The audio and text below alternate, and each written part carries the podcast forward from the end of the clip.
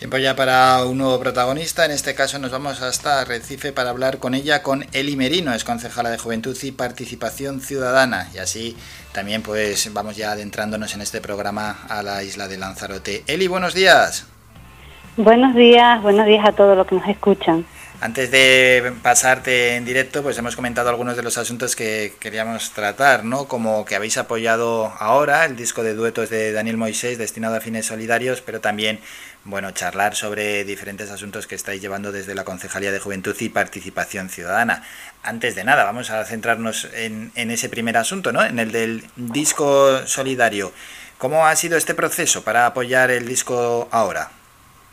Pues mira, sí, eh, tanto desde participación como desde juventud, pues siempre hemos querido apoyar al mundo cultural desde nuestras posibilidades, ya que, bueno, nuestras concejalías no es que sean unas concejalías con mucho presupuesto, pero sí eh, damos ese pequeño empujón o esa pequeña ayuda a, estas iniciativas que nos parecen bastante importantes, ya que, bueno, como bien sabe todo el mundo, el sector cultural, junto con otros sectores, ha estado bastante castigado y, bueno, y desde la, la, concejalía siempre hemos tenido eh, una colaboración con, con Daniel Moisés y con, con asociaciones de, de, ámbito social y, y, cultural y cuando nos propusieron este proyecto, pues efectivamente, como no, queríamos aportar nuestro, nuestro granito de arena, ¿no? Claro, es que sin vuestra ayuda y más siendo un proyecto como es benéfico, un proyecto solidario, esto es muy difícil que se haga si no. Exactamente. Nosotros eh, bueno, eh, ojalá pudiéramos hacer más, ¿verdad?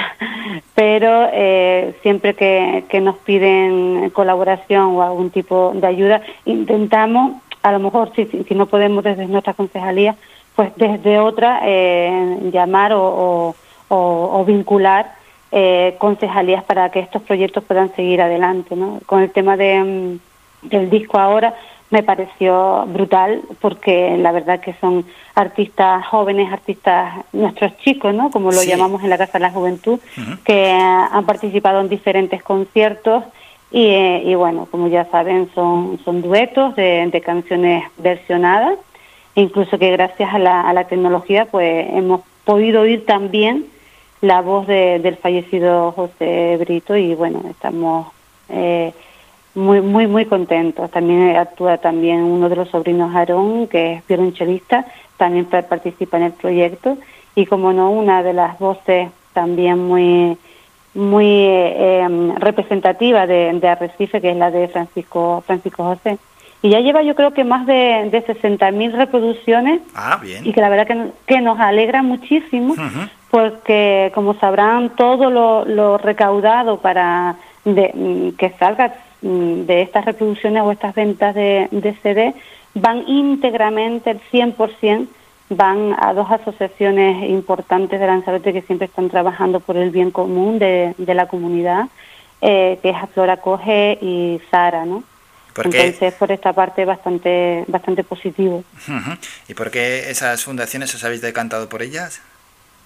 Porque queríamos, eh, queríamos participar en una en una asociación que fuera para personas y otra asociación que también fuera para los animales, que bueno, yo sé que todo el mundo está pasándolo mal, pero creo que también eh, no debemos olvidar a, a, esos animalitos pues que ahora también están en una situación eh, pues mala porque hay yo creo que las ayudas están más enfocadas a, a claro a subvenciones y, y a colaboraciones con ONG de ayudas al alimento, ayudas a, pagar el alquiler y demás. Y nosotros, bueno, también hemos querido participar también con Sara en ese por ese lado. Sí, bien está además eh, reconocer la función de las protectoras de animales, que muchas veces, pues la inmensa mayoría de los voluntarios que están en las protectoras de animales mm, no ganan mm, digamos nada económicamente con estar allí y, y, tienen que poner muchísimo de su tiempo y muchas veces grandes disgustos que se llevan, ¿eh?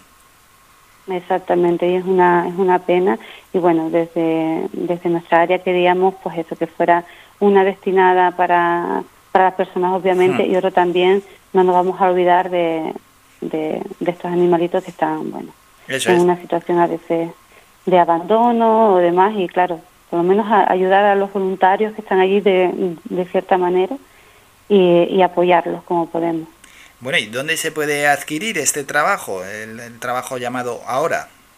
Sí, eh, más bien también por, por, por el canal de, de YouTube, por las, también por las eh, páginas de, de la Concejalía de Juventud y de Participación Ciudadana y también en gasolineras y también lo, pueden escuchar, hemos hablado con, eh, con la Fundación Dinosol, con la directora de la Fundación, para que la puedan reproducir en todos los eh, pierdinos de, de la isla. y ah, la verdad que bastante contenta. Sí, sí, así va a llegar ¿eh? a bastante gente. Sí, sí, la verdad que sí, que era, era lo, lo que, lo que queríamos. Y en lo referente a la concejalía que representa, ¿cómo se presentan los próximos días, esta Semana Santa? Me imagino que, bueno, como es diferente, bastante tranquilo, ¿no? Mm, pues Álvaro, le tengo ah. que decir que desde que hemos abierto ahora la fase 2, la Casa de la Juventud, pues estamos con, totalmente llenos. Ah, bien. Eh, sí, sí, sí, muy bien. Lo que pasa que, claro, eh, lo que te dice la, las restricciones es verdad que puedes puedes abrir eh, eh, la Casa de la Juventud, pero no puedes hacer actividades donde haya mucha gente, ¿no? donde haya concentración de gente. Eh, en la Casa de la Juventud, al principio, cuando se declaró el, estado de, alarma, pues iniciamos un protocolo y hicimos un, plan de, de, seguridad y emergencia anti-COVID, que esto nos regula a nosotros eh, indica todos los protocolos a seguir, tanto en desinfección como en, aforos y demás. Está totalmente reglado por, por este plan. ¿no?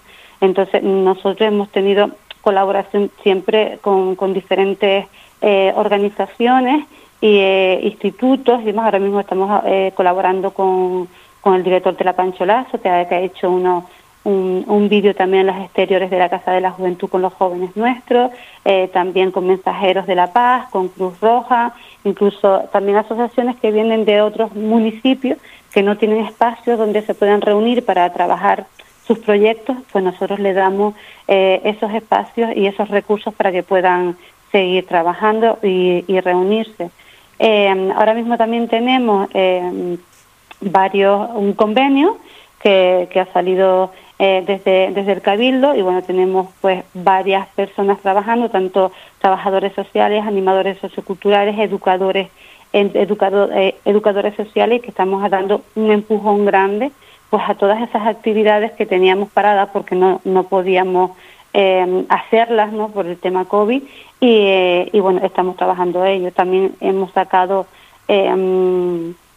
a a, visitar y, a mirar el, por fin el reglamento de participación ciudadana, que estaba obsoleto, el reglamento de participación ciudadana de, Arrecife era del 2004, eh, no, daba ese poder a la ciudadanía que ahora mismo con el reglamento actual sí va a tener.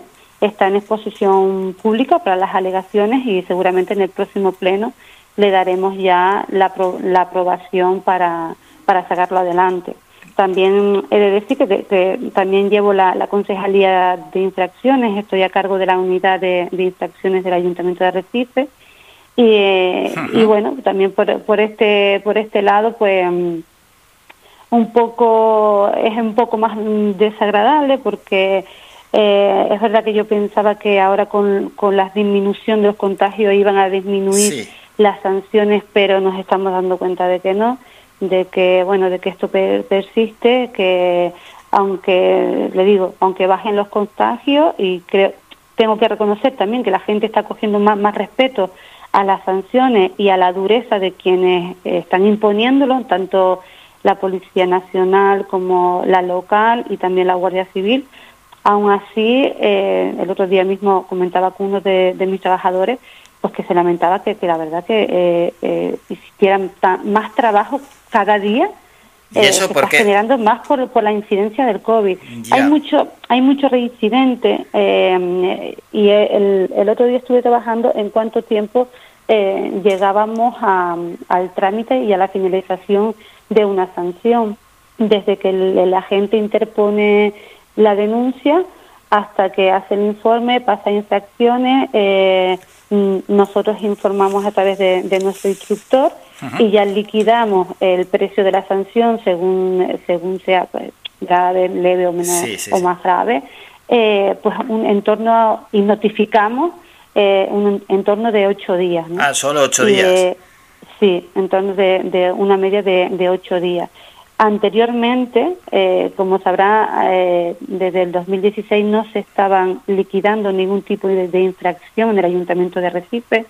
Eh, se hizo un convenio con la red tributaria, pero las infracciones no se estaban liquidando, con lo cual cuando yo asumo el, o bueno, cuando me, delega la alcaldesa la unidad de, infracciones, pues nos ponemos manos a la obra y bueno, hemos sacado muchísimas, eh, muchísimos expedientes que estaban sin tramitar, expedientes tanto de infracciones urbanísticas como de, de, actividades clasificadas, de, vertidos, eh, de enseres, muchas, sobre todo también de, de seguridad ciudadana, ¿no? lo que es la falta de, respeto, incautaciones de, de, de estupefacientes y demás pues todas estas sanciones pues no se estaban liquidando y ya sabemos que por desgracia eh, la gente lo que le duele es el, Hombre, bolsillo. Sí, sí, porque las advertencias y demás no, duelen tanto, lo que duele es el bolsillo. Exactamente.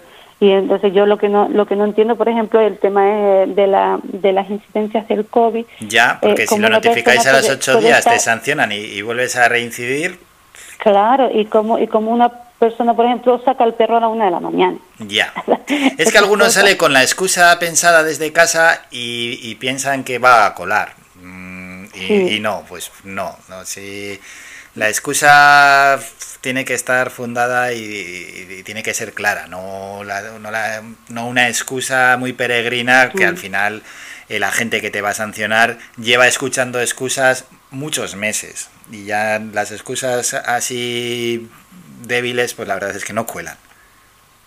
No, pues no, la verdad que no. Y, y a mí, mm, cuando yo veo a lo mejor alguna imagen en la televisión, pues bueno, castigando de una manera pública a las actuaciones de, los agentes, pues yo mm, tengo que decir que siempre voy a, a, a, defender el trabajo de, del colectivo eh, de las autoridades porque están haciendo un buen trabajo. Eh, del orden que ellos hagan en la ciudadanía, pues se refleja si, si esto va a seguir bien o, de otra manera va a continuar estando peor, ¿no? Y, volviendo otra vez a esa fase 4 que nadie, nadie queremos. Nadie queremos porque, entre otras cosas, está afectando bastante a nivel económico, a nivel psicológico, y, a, muchos sectores que, que, lo están pasando. No, no, no, sería dar pasos para atrás. Sería dar pasos para atrás lo que dices tanto a nivel personal, porque ya la fatiga pandémica es, es, casi casi insoportable, pero bueno, hay que resistir como sea y por supuesto a, la economía a la que ya más palos no se le puede dar. Bueno, pues esas sanciones ¿eh? que ojalá sirvan para cumplir las normas y por supuesto mejorar la convivencia. Hemos hablado con ella, con Eli Merino, la concejala de Juventud y Protección Ciudadana allí en el Ayuntamiento de Arrecife y ha sido un placer ya adentrarnos ¿no? en ese ayuntamiento y, por primera vez en este programa que lleva ya justamente un mes de andadura y empezar a entablar contacto con ellos y esperemos que en el futuro pues tengan y tengan más intervenciones. Eli, gracias por estos minutos, un saludo. Gracias a ustedes, un saludo. Adiós, hasta luego.